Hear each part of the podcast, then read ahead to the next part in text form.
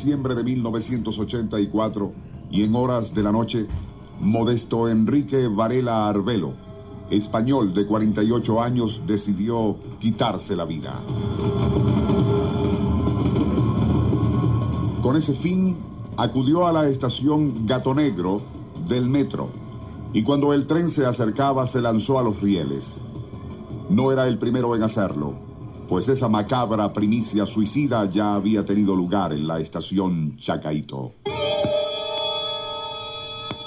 En los años que han transcurrido desde entonces, y según lo divulgó recientemente un vespertino, 219 personas han buscado la muerte bajo las ruedas del tren en diversas estaciones del metro. En ese aspecto, el tan eficiente medio de transporte ya está comenzando a igualar y quizás hasta supere en corto plazo al sombrío récord que llegó a ostentar el puente del Guanábano. Nuestro insólito universo. Cinco minutos recorriendo nuestro mundo sorprendente. Una producción nacional independiente de Rafael Silva. Certificado número 3664. Para las nuevas generaciones de caraqueños, el término puente del Guanábano probablemente no signifique nada. Pero todo habitante de la ciudad que cuente más de 40 años, instantáneamente asocia al nombre del notorio puente con suicidio. A los 92 años de existencia, en 1976, fue derribado el tradicional puente del Guanábano para construir otro, pero ya no sería el revólver de los pobres, como se le conoció en la Caracas de los años 20, 30 y 40, cuando lanzándose desde sus alturas se quitaban la vida quienes carecían de medios para hacerlo de manera más discreta y elegante. Construido en agosto de 1884, cerca de la esquina del Cuño, y una vez cumplida la protocolar ceremonia de inauguración, los caraqueños de entonces comenzaron a caminar por su piso de tablones resguardado por barandas de hierro. Pero fue tanta la afluencia de gente que a los pocos minutos las bases se resintieron y la obra se resquebrajaría. Fue declarado en emergencia y cerrado intempestivamente. Al ser puesto en servicio de nuevo, comenzaría la leyenda negra. La gente, tanto de escasos o nulos recursos como la pudiente, se antojaba de poner fin a sus días lanzándose desde las alturas del Guanábano.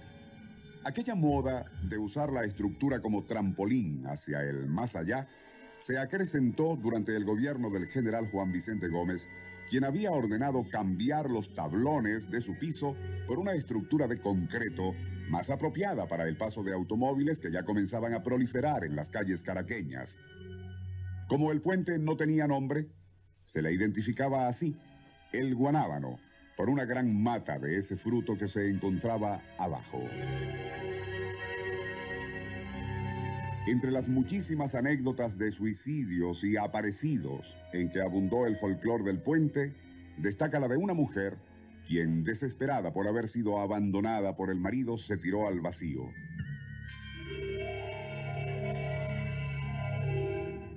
Según la crónica policial, al caer la dama, su amplio vestido se le abrió en forma tal que actuando como paracaídas de emergencia frenó en algo la velocidad del descenso, salvándole así la vida.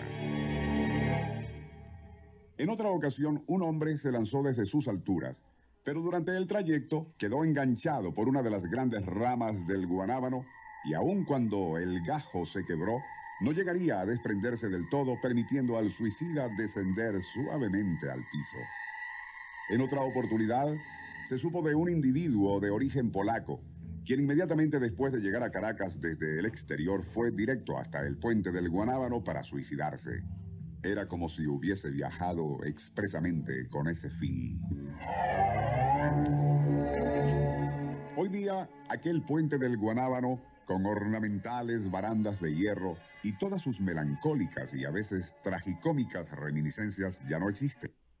Y su nombre, como ya lo dijimos, nada significa para las nuevas generaciones.